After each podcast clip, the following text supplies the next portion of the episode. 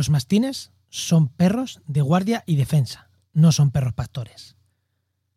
Estos mastines son imprescindibles para que nuestros rebaños puedan convivir con el lobo, para que nuestros ganaderos puedan convivir con el lobo, pero también son imprescindibles para el propio lobo. Sin mastines en el campo no habría lobo. El ganadero no se puede permitir no beber de su ganado. Nosotros no podemos permitirnos no tener ganadería, no podemos permitirnos no tener lobos. Lo mejor, los mastines. Donde llega el lobo, tenemos que ayudar a que lleguen los mastines. Eso está haciendo gente que lo ha entendido. Gente que está trabajando con ganaderos para conservar el lobo. Ese es el camino. Y no irnos a extremos de que el ganadero es el malo. Comienza Actualidad y Empleo Ambiental, un podcast de Juan María Arenas y Enoc Martínez.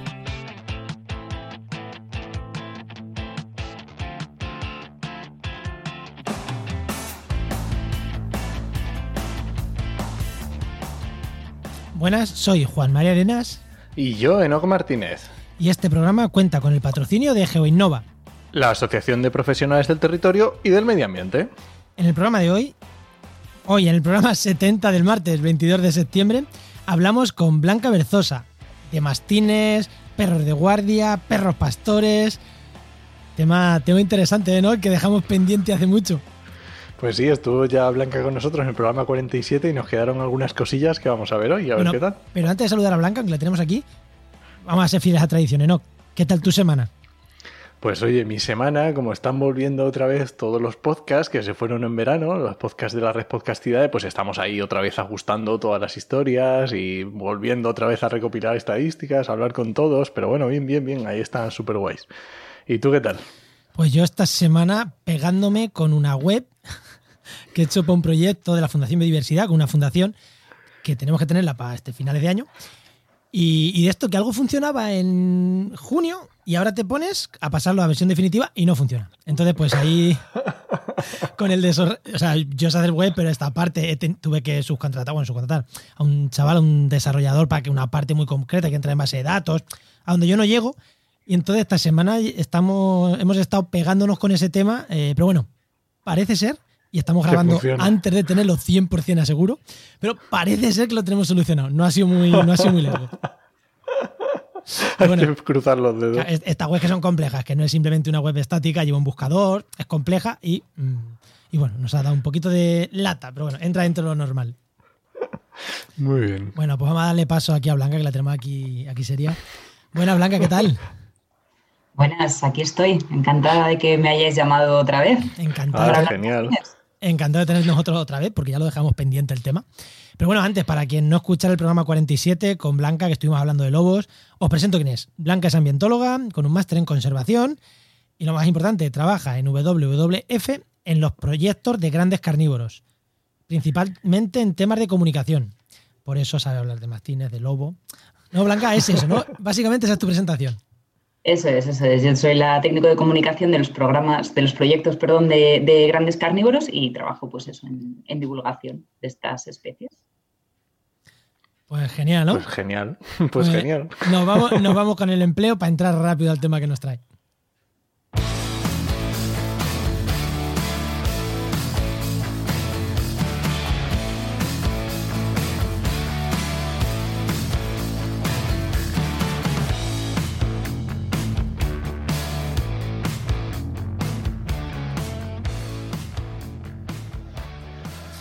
Bueno, lo primero en la parte de, empleo, ¿no?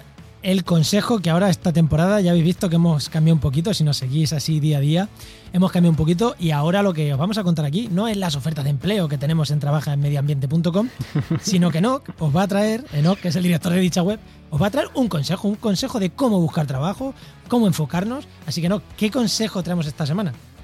Pues eh, si vamos viendo los diferentes que vamos diciendo, vamos a ir haciendo un poco de trayectoria y el consejo que voy a dar hoy es eh, establecer una estrategia. Es muy importante, muy, muy, muy importante cuando uno busca empleo y cuando todas las cosas de la vida está muy bien establecer una estrategia, pero para buscar empleo también es muy importante.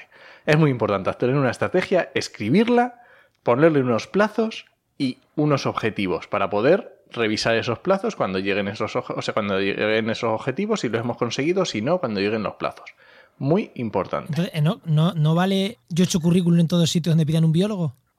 Eh, vale, pero a lo mejor no consigues tu objetivo, que es lo más probable. vale. Bueno, pues ya seguiremos en siguientes programas dando mm, estrategias más concretas, ¿no? Eh, cómo hacerlo. Y bueno, venga, pregúntale a Blanca. Oye, una cosa, no le preguntes, no, ahora que no nos escucha, no le preguntes por qué quería ser de pequeña, que ya se lo dijimos, ¿no? Así pregúntale otra cosa. El que quiera saber qué era lo que quería ser Blanca de pequeña, que se vaya al capítulo 47, al programa 47 y que se lo escuche. Pero yo creo que le voy a preguntar otra cosa que a, nuestros oyentes le va a interesar bastante, hablando de esto de empleo y de estrategia. Y es, yo creo que la gente cuando escucha que, alguien trabaja en WWF es como el empleo este soñado que todos pensamos cuando pensamos en trabajar en medio ambiente. ¿Cómo llegaste a trabajar en WWF? Bueno, pues eh, en realidad había una, oferta publicada y, y, yo pues envié mi currículum y mi carta de presentación y encajé en el puesto, parece ser. No me digas, o sea, no me lo puedo creer. ¿De verdad? O sea, hay ofertas de empleo en las que envías el currículum y existen de verdad y te cogen y empiezas a trabajar. Es increíble. Sí, a ver, nunca es tan fácil como decirlo así, ¿no? Pero la competencia era, era pues alta, había gente con, perfil muy alto y al final se trata un poco de, de encajar por la razón que sea en ese perfil, bien porque hayas tenido una experiencia muy concreta antes, yo había trabajado en un proyecto muy similar antes y que también era un proyecto de la Comisión Europea y al final pues también se trata de conocer un poco el funcionamiento de este tipo de proyectos y demás, no es solo... Y, era un proyecto bastante similar, entonces digamos que era un poco continuar con eso, pero también es cierto que, que es un perfil un poco extraño, ¿no? Porque yo al final estudié eh, ambientales, estudié biología de la conservación, he hecho muchas cosas de idiomas por una parte, he hecho muchas cosas de comunicación por otras, Em, a la hora de elegir mi puesto, o sea, vamos, no de elegir mi puesto, sino de elegir a la persona que va a desarrollar ese puesto, se, no sabían muy bien si elegir un, periodista con, que tuviera experiencia en conservación o alguien de conservación que tuviera experiencia en comunicación. Y bueno, pues tuve la suerte de que yo podía haber sido otra persona también. Ya, ya digo, la competencia estaba complicada. Y una pregunta. Eh, pues decías que realmente porque necesitaban un perfil muy, muy concreto y tú tenías una experiencia ya en algo muy parecido. ese, ese plus, tú ya lo llevabas en el currículum, salió en la entrevista, eh, salió antes, ¿cómo fue la cosa? ¿Te acuerdas? Pues no exactamente. A ver, también es cierto que es un gremio muy pequeño, entonces al final los que hemos trabajado en una cosa, pues acabas conociendo. Nos conocemos todos, sí de otra gente que trabajaba en un proyecto similar. Em, o, bueno, yo en mi caso fue por eso, porque había trabajado en otro, en otro proyecto, salió en la entrevista y salió en el, en el currículum, evidentemente. Mm, también, pues, la pregunta clave es, bueno, ¿cómo me hago conocer de, de primeras? ¿no? ¿Cómo, cómo, cómo hago eso? Pero al final, pues bueno, metiéndote en líos puedes llegar a, a, ir conociendo gente, ¿no? Pues desde voluntariados, presentar proyectos con gente, eh, al final se trata de, enseñar lo que sabes hacer. Muy buena. Sí. el, la eterna dilema a los que nos dedicamos a comunicación, desde, desde como yo, como nosotros, no que yo, siempre el tema es dilema. ¿Qué queremos? ¿Un periodista que sepa de comunicación científica o un científico que sepa de comunicación? Es como. El eh, eterno dilema. Yo creo que la, clave es pues eso, tener a alguien que, que lo haga bien independientemente de la formación que tenga. Mm. Pues sentamos con el tema, Enoch. Venga, vamos con, con el lío.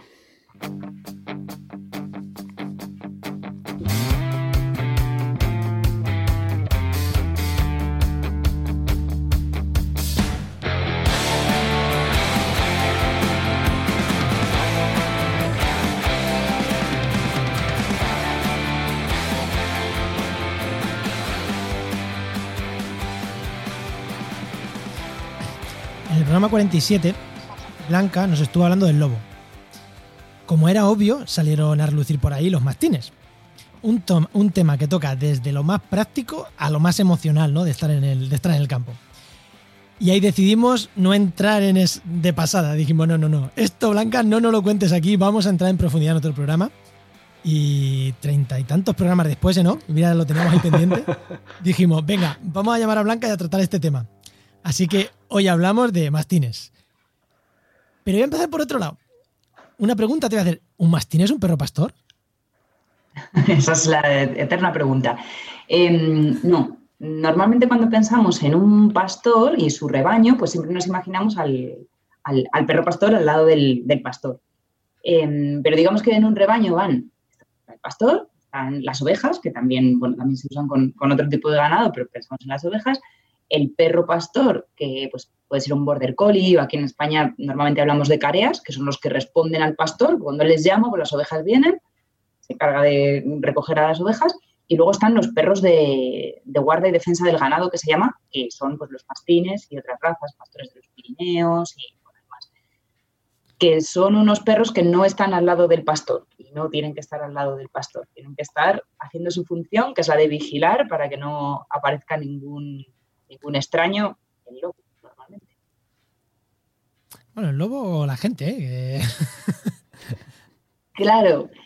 Al final, para los mastines, em, cualquier extraño es pues, cualquiera que no pertenezca a su rebaño y que pueda suponer una amenaza para el rebaño. Los lobos, pues, pues es una amenaza importante, pero pues si nosotros vamos con nuestro perrito que va suelto por ahí, que se va a meter en medio del rebaño, pues no deja de ser otro carnívoro y para los mastines pues no es alguien bienvenido, es alguien que va a molestar al, rebaño. Entonces lo normal es que tiendan a, disuadirlo. Generan conflictos con la gente a veces porque, pues bueno, pues porque no sabemos muy bien cómo comportarnos si nos encontramos con mastines. Estamos más, hay zonas en las que los rebaños sí que han mantenido los mastines en pues, la zona de Zamora, León, Palencia, en algunos sitios de Asturias, o menos. Pero bueno, toda esa zona, digamos que se ha mantenido el uso tradicional de mastines. Que hablas con los pastores y te dicen, pero ah, era un rebaño sin mastines, pero eso no puede ser. Díselo a tus otros compañeros de otros lados que ya han dejado de usar. Claro, pero siempre lo que dices, mastines como defensa como perro de defensa y de guarda del ganado, ¿verdad? Porque, y decía sobre todo mm, mirando hacia el lobo como la principal, vamos a decir, mm, eh, amenaza natural del, ganado. ¿Qué, ¿Cuál es la relación que se establece entre los mastines y, los lobos? Bueno, los mastines no, no, son perros de, no son perros de presa, no son perros de ataque. No son, si pensamos en un dogo o cualquiera de estos otros animales que, que sí que tienen con mucha más fuerza, están hechos para atacar. Pero un mastín no, un mastín eh, está hecho para disuadir. Son perros muy grandes, eh, los suyos que sean ágiles, hay algunos, más, algunos que no son tan ágiles, pero bueno, los suyos que sean perros muy ágiles que, puedan salir a, disuadir mm, al lobo. Si el lobo aparece, pues lo que hace el mastín es salir corriendo y echarles. En algunas ocasiones se pueden enfrentar, claro, por eso a los mastines se les ponen las carrancas o carlancas, que son unos collares de pinchos que llevan los pinchos para afuera. No, no confundir, ha habido muchos problemas también porque hay gente que, mm, eh, que los confunde con los collares de castigo, que son los que llevan los pinchos hacia adentro, que eso son ah. Pero las carrancas no, carrancas o carlancas, según la zona, llevan los pinchos para afuera. Y eso lo que hace es que en un encuentro entre un lobo y un, y un mastín, pues si el lobo va a intentar morder al mastín en el cuello, con esos pinchos el lobo ya no muerde más ahí y se va. pero no son, ni les molestan, ni son collares de castigo para el animal, son, son collares de protección. Para, que no maten los lobos. Eh, entonces, pues su función es esa, la de disuadir del lobo. Luego es muy curioso cuando hablas con, los pastores que están acostumbrados a utilizarlos porque te cuentan, te cuentan cada historia que la verdad aprendes un montón. Pues desde que, los más, que los mastines más jóvenes son los que van delante del rebaño porque tienen más, más energía y van explorando, y los más mayores, más viejitos, se quedan un poco más atrás mirando, a ver, atentos, que se comunican entre ellos. Bueno, luego cada pastor también tiene su, sistema, ¿no? Pero, pero sí, es, mm, hay otros que te dicen que hay algunos que tienen que quedarse fuera del rebaño, por ejemplo, por la noche. lo que hay que hacer es recoger a las ovejas con un pastor eléctrico, ¿no? Con un redil. Sí. Sí. Hay algunos pastores que dejan algunos mastines fuera del redil para, para que si aparece el lobo, pues esos son los que se van corriendo a, a- a echar al lobo Ajá. y otros que se queden dentro con las ovejas por si hay otros, otros lobos que vengan después o lo que sea, a veces se van muy lejos a, a- a perseguir al lobo, ¿no? Entonces que las ovejas siempre se queden con, con alguno. Bueno, hay un montón de técnicas. Para el que no, para el que no lo sepa, un pastor eléctrico no es más que un, un alambre eh, conectado el principio con el final y conectado una batería de, de coche o de moto para que si lo tocas te dé corriente, tampoco te, te va a electrocutar, pero da cosquillas y eso pues a las abejas pues no les gusta. Gracias, Enoch, que me, me- me meto en el tema y, y se me- Entonces, Aquí, una cosa que tenemos otro aquí eh, apuntado, teníamos varias. Claro, es que tenemos esto, nosotros apuntados pastoreo, pero en realidad un mastín no hace pastoreo. Así que el tema ese lo vamos a dejar un poquito aparcado. Pero sí que hay unos temas que queremos preguntarte en relación a esto, que no es pastoreo, pero bueno, sí es. Oye, los mastines, desde el desconocimiento absoluto, ¿sirven tanto para oveja como para vaca, como, bueno, cabra asumo que no, o sí? ¿Eh, ¿Sirve para cualquier tipo de rebaño o, o, o no? Sí. Mm, lo tradicional es que acompañan a los rebaños de ovejas, o más que lo tradicional, a lo, lo que estamos acostumbrados a ver. pero, pero funcionan con, con vacas igualmente. Lo que hacen los mastines, o la forma, también hay que decir que no porque esté un mastín cumple esa función, sino que son perros que tienen que tener un entrenamiento, tienen que tener, o sea, Sí. para, para que funcione, no cualquier perro vale. Eso ahora, Ojo, entramos- igual. ahora te preguntaremos que cómo se hace eso. Eso. Entonces, em, si, si a un mastín, normalmente lo que se hace es que desde pequeños se les deja con el rebaño, ¿no? Con el, con el rebaño, con el grupo de animales que sea, un rebaño de ovejas, de cabras, de vacas. Ellos lo que hacen es identificarse con esos animales y, de- y los defienden como si fueran de su propia manada. Ah, qué bueno. Entonces, si ellos desde pequeños se han criado con vacas, ellos van a defender a las vacas con las que están. Mm, Si se han criado con ovejas, pues van a defender a esas ovejas. Y si se han criado vale, con vale. cabras, con cabras también. Hay gente que piensa que con las vacas no funcionan, pero, pero sí, sí, nosotros hemos, vamos, hemos visto muchas, mm, muchas explotaciones mm, que, de hecho al principio tenían daños y han dejado de, de tenerlos. Oye, y hay diferentes tipos de pastoreo, porque hay más extensivos, más intensivos, más de que hay más, eh, digamos, más pastores acompañando, hay otros que se acompaña menos al ganado. ¿Se puede utilizar en todos los, tipos o está más eh, habituado para, para alguna forma? Pues, eh, a ver, eh, en el caso de la ganadería extensiva o semi-extensiva, hay distintas eh, formas de, de manejo, de gestión del, del ganado. Todas las medidas preventivas de ataques de lobo, de ataques de grandes carnívoros, tienen que estar adaptadas a, a- a Al la orografía, al, al tipo de gestión del ganado, ¿vale? O sea, no podemos tampoco generalizar y decir, es que eh, eh, esa forma de tener mastines funciona aquí, funciona en no sé dónde. No, todas tienen que estar más o menos adaptadas. Hay distintos tipos de ganadería extensiva, como tú dices. Pues están la que pensamos siempre típica de los páramos de Castilla y León, de un pastor, un carea, unos mastines y unas ovejas, eh, que, los recoge por la noche en un, en un cercado y que tiene sus mastines. Esos son por lo general los que menos daños tienen, porque tienen muchas medidas preventivas. Eh, hay em, otros sistemas más en sem- semi-extensivos, si quieres, que está en una nave y a lo mejor los sueltan al lado de esa nave, con, redil, con mastines o sin mastines. Eh, está la ganadería extensiva que hay en- en Asturias, por ejemplo, que es más un ganado que suele estar eh, allí, que no se le vigila todos los días, no se le coge todos los días, también por la orografía. O también en Pirineos, en algunos sitios también ocurre así. Están las dehesas. mm, Hay muchas, muchas formas. Muchas posibilidades. Pero sí que se puede utilizar, por ejemplo, eh, a ver, evidentemente el rebaño grande con sus mastines, ese es evidente. Pero claro, cuando tú tienes ese extensivo, yo- aquí no hay, no hay el problema aquí en Cádiz, pero que no hay el problema de mastines, no hay el problema de lobo, entonces no hay mastines. Pero Pues sí que es verdad, pero sí que es verdad que, que ves esos ganados que también se ven en Asturias, esas vacas o incluso ovejas, en extensiones enormes y ahí, de la mano de Dios, que cada una está por su lado. Eh, Ahí los mastines también son útiles, pregunto. También, claro, también. Sí, sí, hay que, evidentemente hay que ir a dar de comer a esos mastines, pero, pero sí, sí, ellos también van a defender a, a las vacas en este caso. Sí, mayoritariamente vacas. Es verdad que ese tipo de ganadería vaca mayoritariamente. Sí, suelen ser más vacas. Eh, ¿Preguntas, Enoch, o tiro yo? Venga, sí. Eh, ya has, hablado un poquito antes, has hablado un poquito antes, Juan, y ya has dicho tú también que, se, que esto de que se les cría cuando son pequeños, que se les pone en el ganado, pero ¿cómo se hace esa cría? O sea, cualquier mastín, cualquier perro, eh, tienen que tener una cría específica. ¿Eso cómo se consigue esa cría? ¿Cómo se hace? Linajes especiales, no. Va en los pues genes, enseña. Em, tradicionalmente, los ganaderos lo que han hecho es, si alguien tiene un perro que es bueno, mm, una, hembra normalmente que es buena, cuando tienen camadas se las intercambian entre ellos, porque digamos que hay algo, eh, pues unas características físicas de algunos perros que tienen más unos que, otros. Em, también ocurre mucho me voy a meter en un berenjenal ahora también.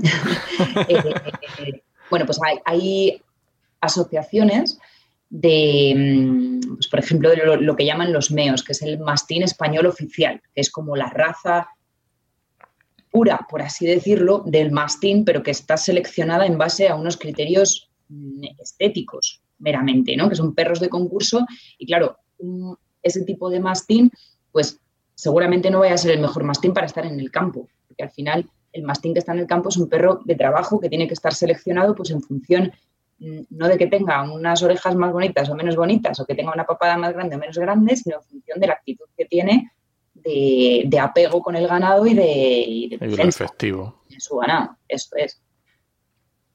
Entonces, pues e, es, eso es uno de los caracteres que hay que, que hay que tener en cuenta principalmente, que son, pues eso, son, son perros de trabajo, no son perros eh, estéticos. Mm, y, luego pues hay diferentes formas, ¿no? Hay, hay unos... Eh, lo esencial en cualquiera de los casos es que el animal esté con el ganado a partir de una edad, ¿no? no hay veces en los que sí que se puede introducir un mastín adulto dentro de un rebaño y con algunos animales funciona, pero digamos que lo, lo estándar, lo mejor es que el animal esté pues a partir creo que son unos tres meses o así, que esté ya familiarizado con el ganado y que esté dentro del ganado. Y luego, pues, mm, son perros que ellos tienen que estar pendientes del ganado, no tienen que estar pendientes de ti. O sea, no son animales que vayan a estar viniendo todo el rato que tú los acaricies o a jugar contigo, ¿no? Ellos, mm, un buen mastín de, trabajo, de, defensa del ganado, tiene que estar pendiente del ganado, no tiene que estar jugando con, con las personas. O sea, que, el que tiene que venir a tu lado, ya lo hemos dicho antes, es el border collie, es el collie, no el border collie, el collie. Y el collie, el carea, eso es. Estos tienen que venir a tu lado, los puedes acariciar, los tienes allá sentaditos, les mandas. Pero el mastín. El mastín tiene que estar vigilando. Tiene que ser un arma libre. Eso.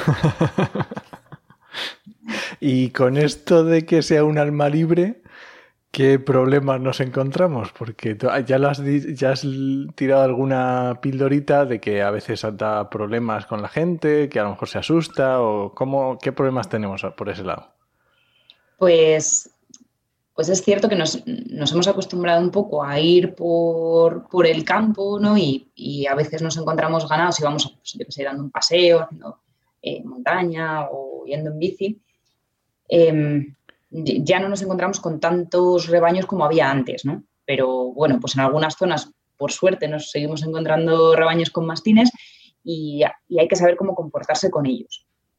Tenemos una infografía en nuestra página web que, bueno, si ponéis WWF Mastines en Google es la primera que sale y ahí nos dice un poco cómo, cómo comportarnos si nos encontramos con los mastines. Tenemos que tener algunas consideraciones previas, saber un poco por qué están ahí y cómo se comportan y a partir de ahí pues ya podemos ver qué es lo que, es lo que hacemos. ¿no? Empezando porque ya has dicho que mejor no, no acariciarles y... algunos directamente no se van a dejar, pero mejor no intentarlo también. ¿eh? Em, bueno, como os decía antes, los mastines no están diseñados, entre comillas, para atacar. Ellos lo que hacen es disuadir mm, y van a salir corriendo porque lo que quieren es que te alejes. Mm, su intención no es la de atacar. Ahora, si nos acercamos mucho, ellos también se van a acercar mucho a nosotros para que nos vayamos. hay que entender que ellos lo que hacen es establecer un, perímetro de seguridad, ¿no? O sea, ellos tienen su rebaño en una parte y ellos van a estar todo el rato alrededor de ese rebaño mm, estableciendo ese perímetro en el que nadie tiene que entrar. Entonces, claro, si nos acercamos demasiado ahí, para ellos ya es un, son los porteros de seguridad, ¿no? Si empezamos a entrar ya además, pues van a venir y nos van a echar. Y, y también hay que entender que es bueno que los mastines eh, estén con las ovejas, mm, que nos interesa desde el punto de vista conservacionista porque eso indica que no va a haber daños de lobo y si no hay daños de lobo es una forma de proteger al lobo, que, es algo que, a todos también nos interesa, entonces es necesario que, estén ellos. Em, lo mismo que decía que su intención es la de disuadir, pues, pues eso, son son grandes, son fuertes, tienen una mandíbula grande, pero no son perros de presa. Están ahí para echarnos. Y corren, y corren mucho, aunque los veamos grandes, corren mucho. Eh, otra cosa a tener en cuenta es, lo de las, carrancas, ¿no? estos collares de pinchos que vemos. En alguna ocasión nos hemos encontrado con, denuncias de gente que, que bueno, que nos, que nos comentaba que eso era ilegal, ¿no? O incluso a algunos pastores, a algunos ganaderos que les habían denunciado por, tener esos collares. Peluchistas. Eh, sí, o, desconocimiento, ¿eh? que muchas veces pues, dicen, ah, pues sí, es que a mí me han dicho que los collares de pinchos están prohibidos, pero es que son dos cosas diferentes. Los collares de castigo que llevan los pinchos para adentro es una cosa y las carrancas o carlancas son otra cosa diferente. No, no, es, no es un aparato de maltrato del, del animal. Y, mm, y otra cosa que nos ha pasado también es que a veces la gente ve cachorritos de mastín, ah. que además son muy bonitos, un cachorrito de mastín así, ¿no? muy redonditos, muy cucos, pues la gente los ve y se piensa que están abandonados. Y no están abandonados. Eh, como, como os decía, tienen que estar con el rebaño desde que son muy pequeños y para acostumbrarse y hacerse a ese rebaño, entonces por Dios, si vais por el monte y os encontráis un mastín pequeñito, seguramente está ahí porque tiene que estar ahí. No, puede, ser, puede ser que se haya perdido, siempre puede ocurrir, pero, pero por lo general ese, cachorrito está ahí porque tiene que estar. Y lo mismo con un adulto. Mm, a veces vemos el mastín pero no vemos el rebaño o no vemos al pastor porque están en ese, en ese perímetro, entonces ellos lo defienden desde lejos. Eh, hay algunos que ya se han acostumbrado a que la gente les dé de comer y entonces se van detrás de los turistas porque les, gusta el bocata de jamón. ¿Y a quién no? Claro, y se llegan incluso a bajar a los pueblos, entonces mm, ese mastín tiene que estar donde tiene que estar. Ni nos lo tenemos que llevar a una protectora, estoy hablando en casos genéricos, ¿eh? siempre puede haber casos de, animales maltratados en cualquier caso, ¿eh? pero bueno, en general eh, son animales que, aunque no estén justo con el rebaño, seguramente no se hayan perdido ni se hayan ni estén abandonados. Vale, entonces, si vamos por el campo eh, y nos lo encontramos al mastín, a ver, si está dentro de una... Yo normalmente me los he encontrado, salvo, bueno, creo que ha sido siempre, me han ladrado mucho, pero detrás de una valla. Entonces, ahí dices, bueno, vale, está detrás de la valla. Eh, y en teoría no salen de ahí, se supone. Pero si te los encuentras cara a cara, o, o, bueno, o no hay una valla, hay un campo y no hay valla entre medias, o incluso habiendo valla, ¿qué tenemos que hacer? Pues a ver, si nos empiezan a ladrar, eh, hay que mantener la calma, intentar alejarnos un poco, mm, no salir corriendo, intentar alejarnos, que nos vean. Esto aplica también en, los osos y otros, otros carnívoros. ¿eh? Intentar, mm, pues eso, mantener la calma. Si gritamos, si corremos, si intentamos hacernos más, fuertes, ¿no? lo van a interpretar como, como un ataque. Entonces lo que tenemos que hacer es hacernos visibles, ellos saben que estamos ahí, nos han visto, intentamos pues, pues eso, cambiar, mm, cambiar de camino, ¿no? O sea, si podemos dar un rodeo alrededor del, rebaño, pues sería lo ideal. Hay veces en las que a lo mejor no puedes, pero es que la mayoría de las veces, aunque tú veas el camino por ahí, mm, no es tan difícil dar un rodeo alrededor del rebaño se puede hacer.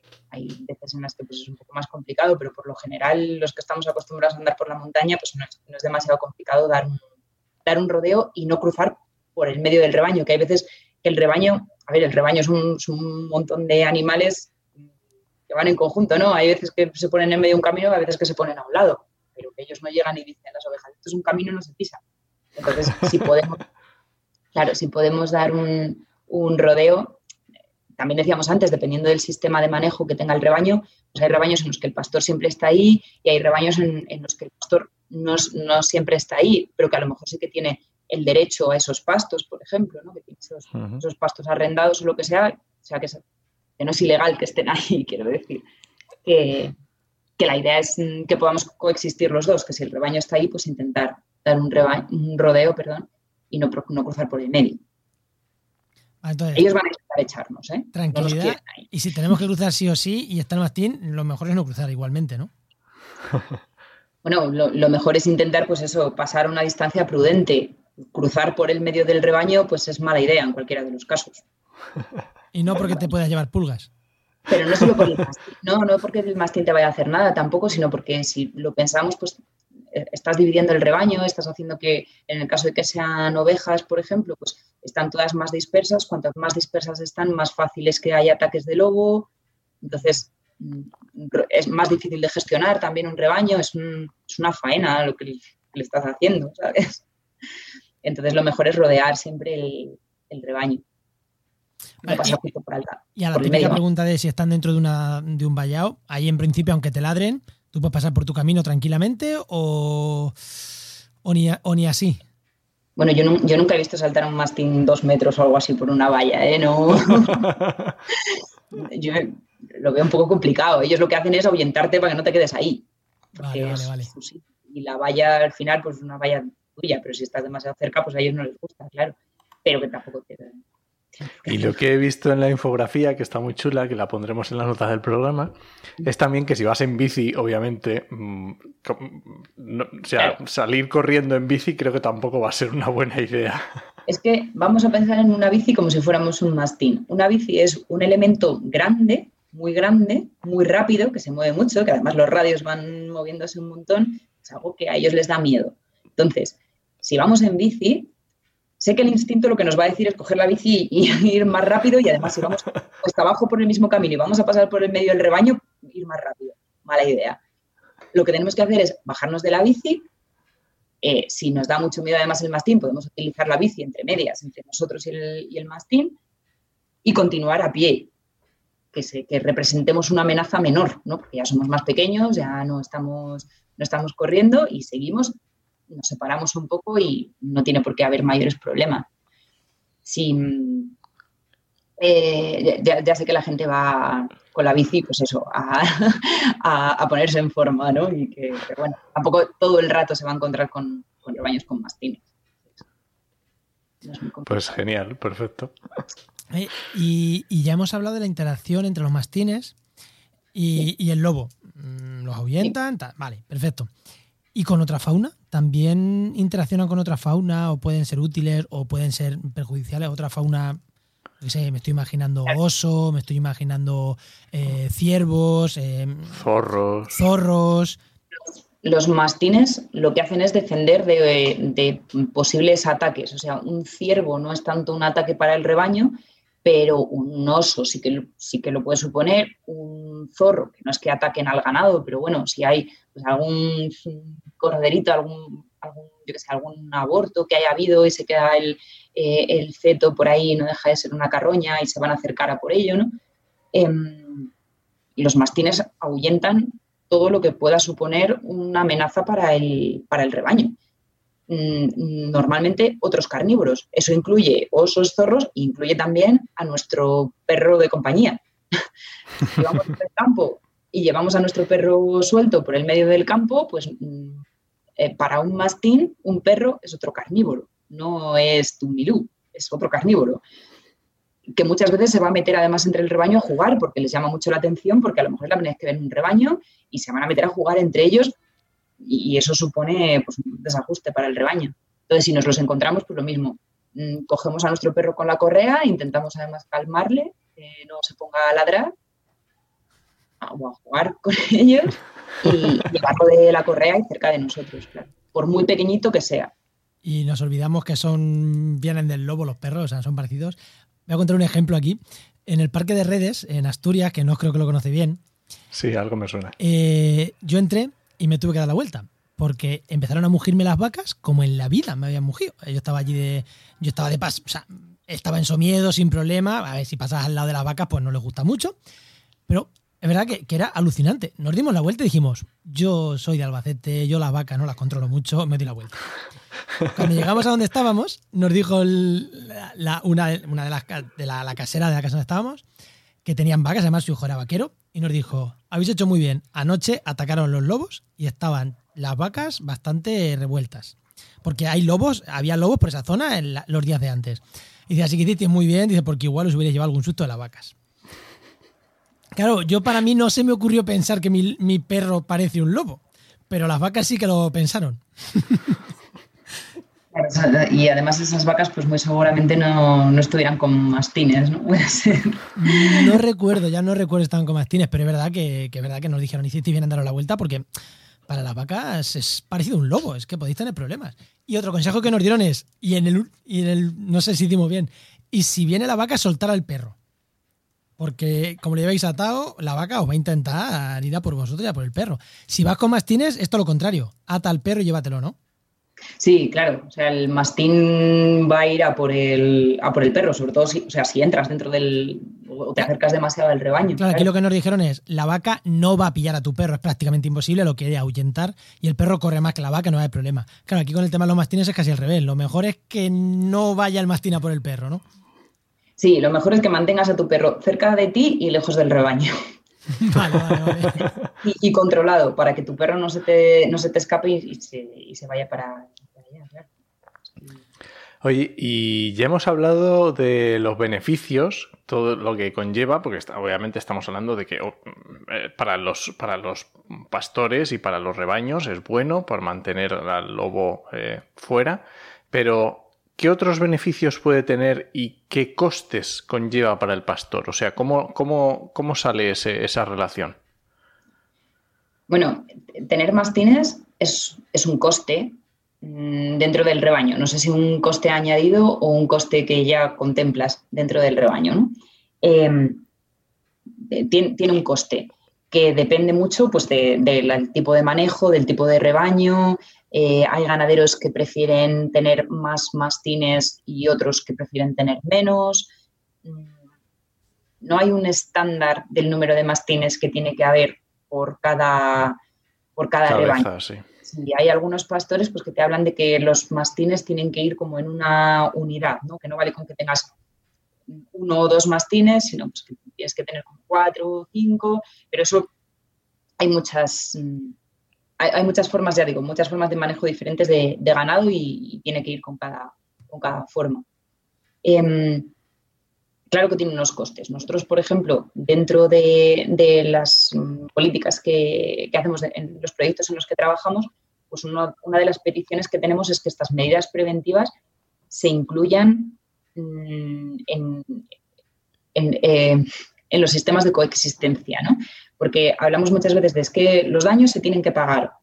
Vale, pero vamos a, a prevenir esos daños, ¿no? Si lo que hacemos es fomentar que haya medidas preventivas, si, si, ayudamos a que existan esos mastines, bueno, pues no vamos a tener que lamentar esos daños. Porque además, en el caso de los daños por lobo, pues no es que tú llegues y te encuentres unas estanterías por el suelo en tu casa, ¿no? Es que te encuentras a unos animales con sangre y demás, es algo desagradable. Y es también el, el, el, la incertidumbre de decir, jo, habré tenido un ataque, no habré tenido un ataque. Uno de los ganaderos con los que trabajamos nos decía, es que yo desde que tengo mastines ya duermo tranquilo también es un poco eso, ¿no? Entonces, fomentamos que existan esas medidas preventivas y que esos costes asociados, pues en parte vengan financiados por la administración. Me parece Qué muy bueno. importante esto que dices, ya lo, ya lo dijiste la otra vez también, lo de está muy bien las ayudas a posteriori, pero lo principal son las ayudas antes de que haya daños. Claro.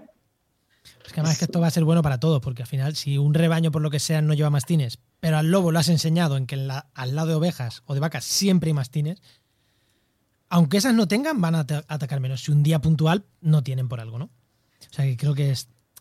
Sí, eso, vamos, yo no he leído ningún artículo científico que lo corrobore, porque no se han hecho tampoco muchos estudios con eso, pero es algo que todos los pastores te dicen. En las zonas, sobre todo, en las que hay zonas en las que todo el mundo usa mastines y hay alguien que no los usa, y hay zonas que es al revés, ¿no? Que nadie usa mastines y hay uno que los tiene. Pero en las zonas en las que todo el mundo tiene mastines y uno no los tiene, pues, mm, claro, pues lo que te dicen es eso, ¿no? Si a mí no me va a entrar, a mí el otro que haga lo que quiera, yo estoy protegida, a mí no me van a entrar, ¿no? Pero, pero es importante que no se acostumbren a que el ganado es un tipo de alimento disponible y fácil. Si lo que hay que hacer es ponérselo difícil. Si tú se lo pones difícil, pues el lobo se va a ir a algo que sea más fácil. Si tienes un ganado con un montón de mastines, pues, mm, ojo, cuidado, que, para el no es fácil meterse ahí, ¿no? Y le va a decir, pues yo ahí no voy, me voy a buscar algo más fácil. Ahora, si es lo contrario, si tiene un montón de fauna silvestre y lo que tiene son un montón de ganado ahí atontado, sin mastines, sin nada fácil, pues va a decir, ¿dónde voy? Pues ahí. Es muy interesante esto que has dicho del tema de dormir tranquilo, porque a lo mejor los que nos escuchan, sobre todo cuando somos de ciudad, nos cuesta mucho eh, entrar en la mentalidad de una persona que tiene ganado. ¿vale? Yo conozco algún ganadero y es verdad que establecen una relación. Los, el ganado, nos guste o no, al final, o sea, son animales. Eh, los comemos, sí, pero son animales. Y el, el ganadero establece una relación con ellos más confianza o menos, más cariño, llamémoslo como queramos, pero se establece una, relación. ¿vale? Yo, yo, he conocido eh, ganaderos y ellos establecen con su ganado una relación. Y obviamente tú puedes pensar, pues le ha matado una, una oveja, pues se le paga y punto. Pero es que no es tan sencillo. No es, no es, no es algo tan, tan directo que te firme un cheque y ya se acabó el problema.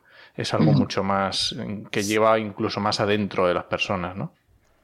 Claro, hay una parte, hay una parte económica, que es que es una pérdida económica para, el negocio, eh, y hay otra parte emocional, que tú dices también, que, pues, pues, que en la mayoría de los casos se establece una relación eh, emocional con sus animales que no es la misma que podemos tener nosotros con nuestro agapornis en casa o con el gato que tenemos en casa, porque es una relación diferente, pero eso no quiere decir aunque el ganadero sepa que, sus animales van destinados a, morir en un determinado momento, eso no quiere decir que le guste ver a sus animales sufrir.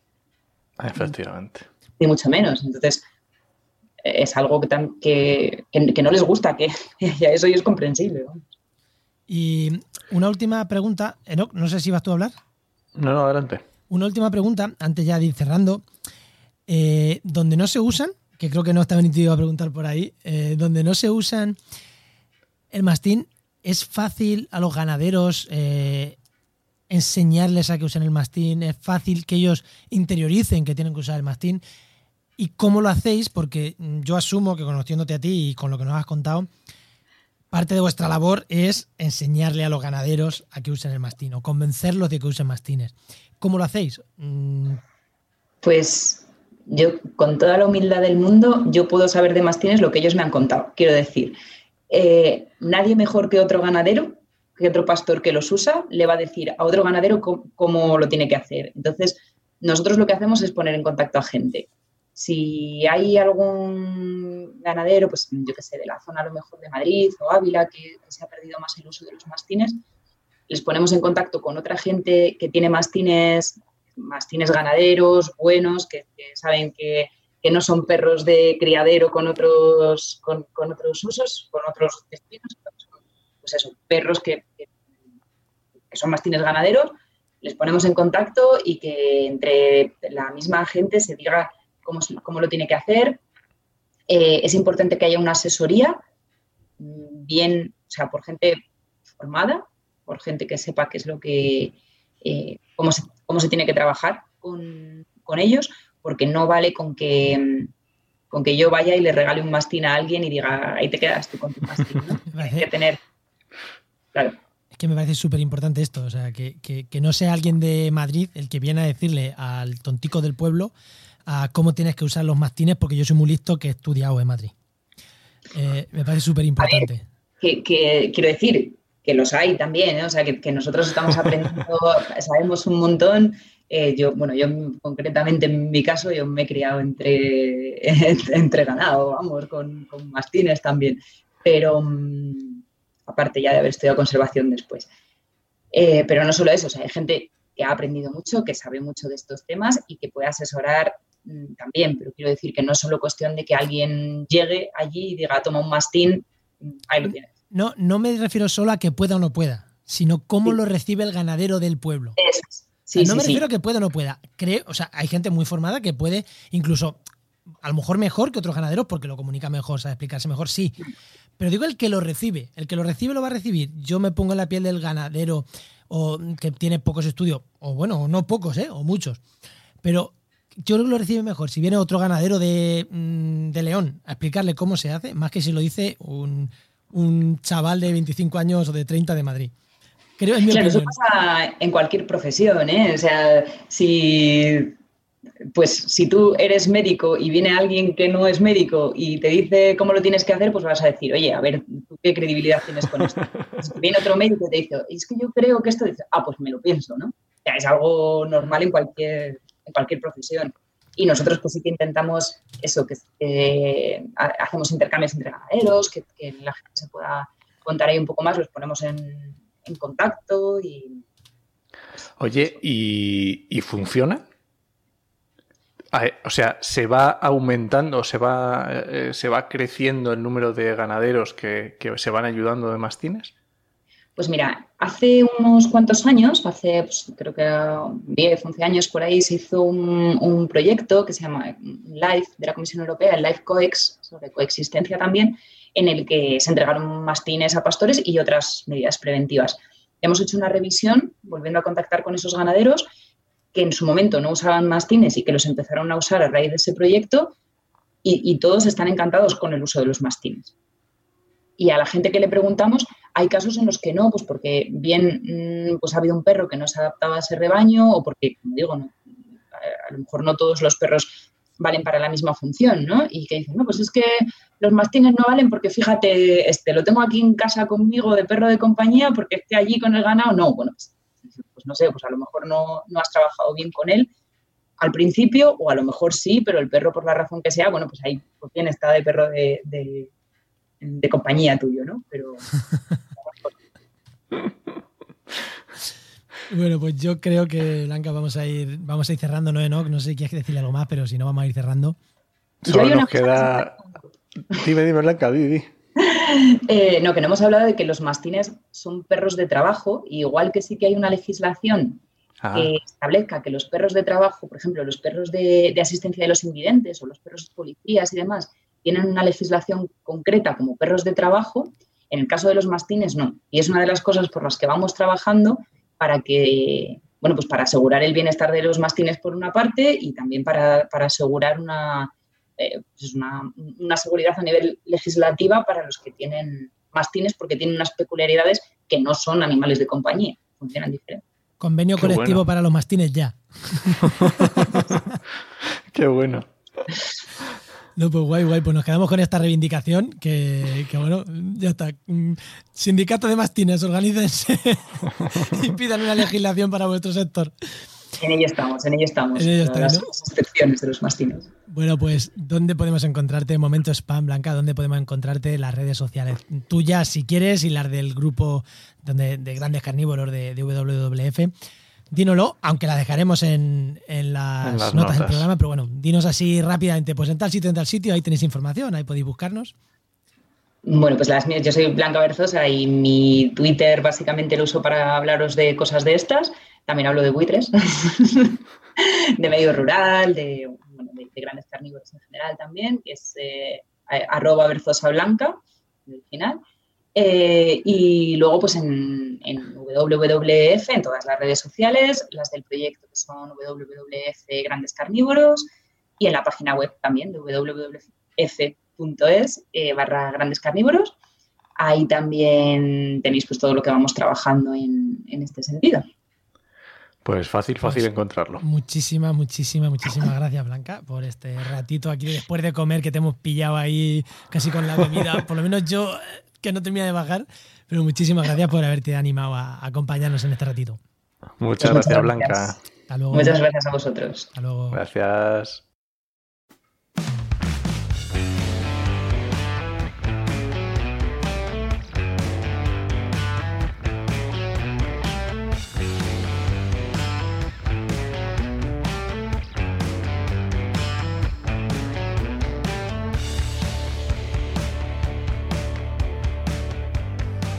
Vamos de nuevo ya con la sección, vamos ya, ya se nos va el programa casi, vamos con la sección de, de las herramientas patrocinadas.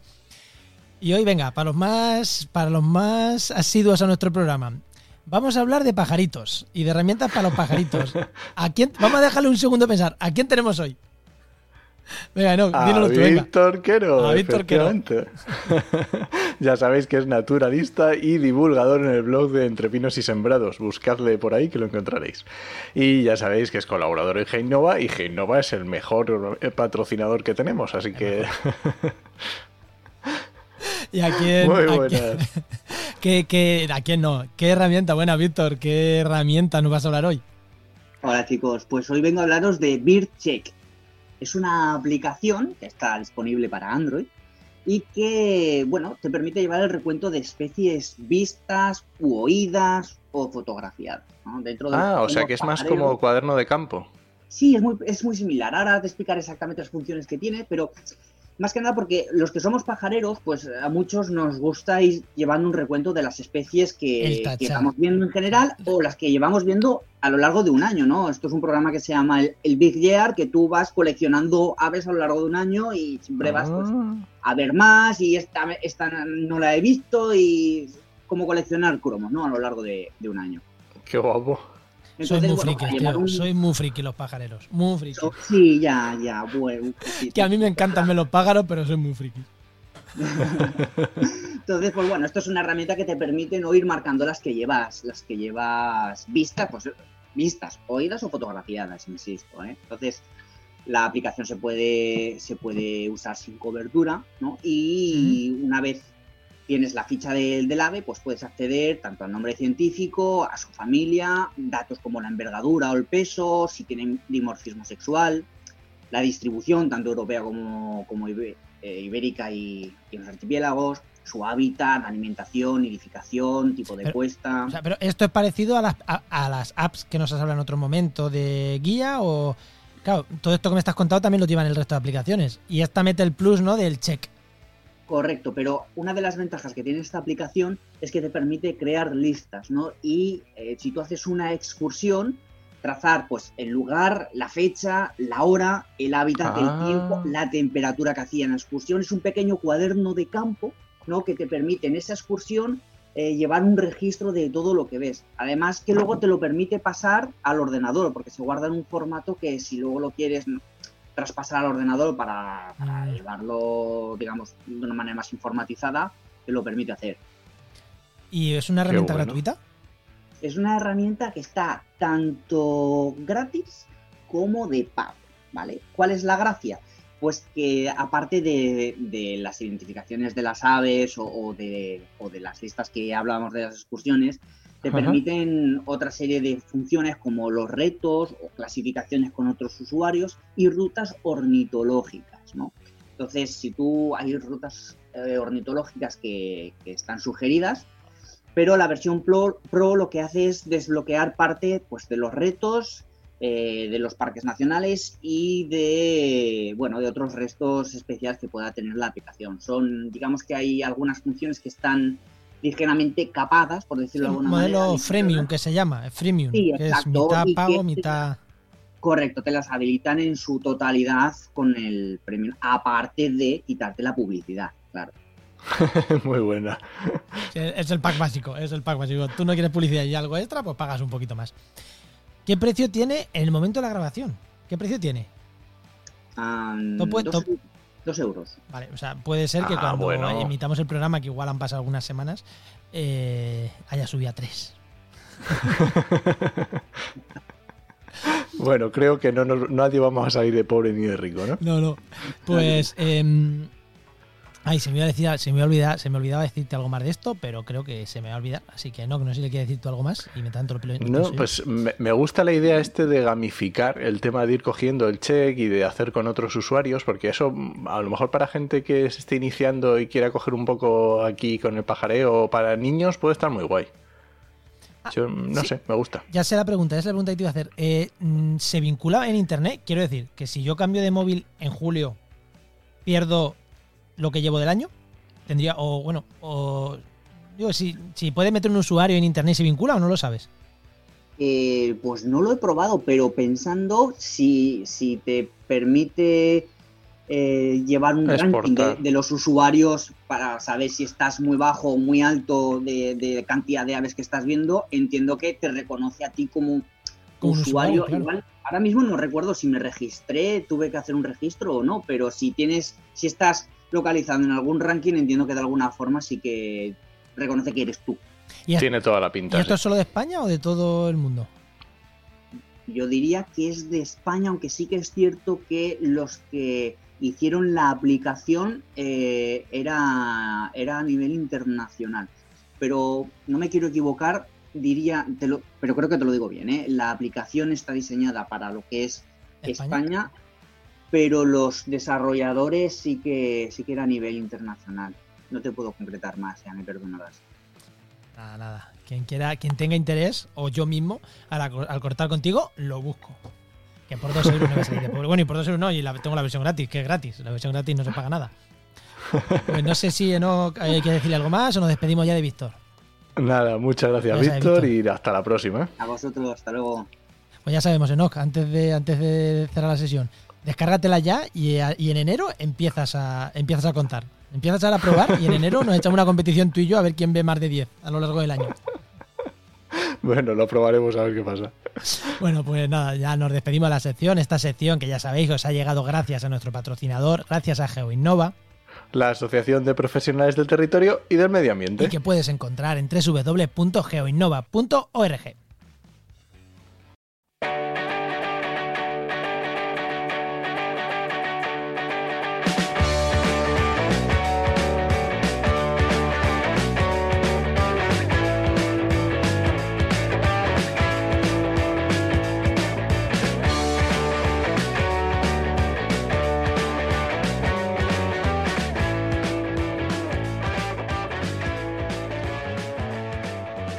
Bueno, no, ¿nos vamos, ¿nos vamos o qué?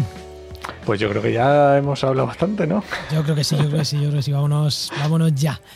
Pero bueno, antes de irnos, como siempre, la recomendación, porque de networking seguimos con todo cerrado, ¿no? no sí, la agenda todo, todavía no complicada. Y no tiene pinta, ¿eh? Bueno, yo soy un curso de, de servicios ecosistémicos en Albacete, de cursos de verano de la Universidad de Castilla-La Mancha, el 24-25 de septiembre que se va a hacer. Parece. Si alguien está bueno. por allí y le interesa, mm, Servicio Ecosistémico Universidad de Castilla-La Mancha, que lo haga. Nuestro, con nuestro, que lo dirige nuestro, nuestro amigo Daniel Moya. Por eso, por eso lo comento. No, no lo has visto ya apuntado, pero es que me he acordado según lo estaba diciendo. Y yo no voy a poder ir, pero me encantaría. Yo no lo sé, voy a intentarlo, voy a intentarlo. Bueno, venga, voy a recomendar un podcast. Voy a recomendar un podcast que es muy, muy nuevo. Tienen tres episodios y están empezando, por eso lo quiero recomendar. No es mi podcast de medio ambiente favorito, no es el podcast que yo haría, porque yo soy mucho más hard y de meterme con todo el mundo, pero bueno, está bien, es divulgación medio ambiente, está guay. Se llama La oveja verde, de Marta Josa y Andrea Camacho. Y oye, pues Desde, echarle de, una escucha ya, y a ver si os gusta. ¿Desde España o...? Sí, sí, sí, es aquí español. A mí me da igual de donde sea, pero ya curiosidad. Sí, sí, sí, sí. ¿Y tú qué nos recomiendas hoy, Juan? Yo voy a recomendar dos cosas. La primera, yo tenía apuntado para recomendar hoy el blog de, de Alberto Vizcaíno, de productor de sostenibilidad, que es buenísimo, se mete con Ecoembel día sí día también. Entonces, bueno, hoy, hoy en una conversación por Twitter con, con, con otro podcast, bueno, una empresa de podcast, ha salido a colación, se lo he recomendado, digo, oye, voy a apuntármelo para recomendarlo hoy. Y bueno, ahí está, productor de sostenibilidad, echarle un vistazo que es espectacular, el blog. Es espectacular, espectacular. Lo que se curra ahí, Alberto. Pero además, hoy eh, en la conversación se me ha olvidado decirlo que escuchéis El Charco de Enoch. Por Dios, tiene un programa hablando sobre los perros en espacios naturales protegidos. Que lo iba a decir, pero por no cortar a Blanca, ya la ha cortado bastante. Ahí me he callado y digo, ahora, ahora lo digo. Y se me ha pirado, se me ha pirado. Ha ido por otro lado la conversación y se me ha pirado. Pero mm, escucharlo, todos los charcos de Enoch son buenísimos y en concreto este de lleva tu perra Tao. Por, por Dios. favor. O no lo lleves directamente a ciertas zonas. Por Dios, eh, está muy bien que lo escuchéis, está muy bien.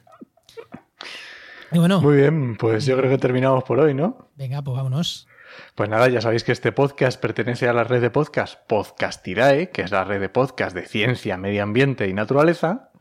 Y muchas gracias por comentar este programa, por comentarlo en redes sociales, por hacernos llegar vuestros comentarios, vuestras opiniones. Y os esperamos en el siguiente programa de actualidad y empleo ambiental. Nos escuchamos. Adiós.